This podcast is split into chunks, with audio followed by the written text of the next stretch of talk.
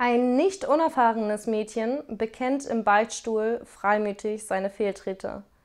Weißt du eigentlich, was du mit diesen vielen Sünden verdienen würdest? fragt der Beichtvater entrüstet.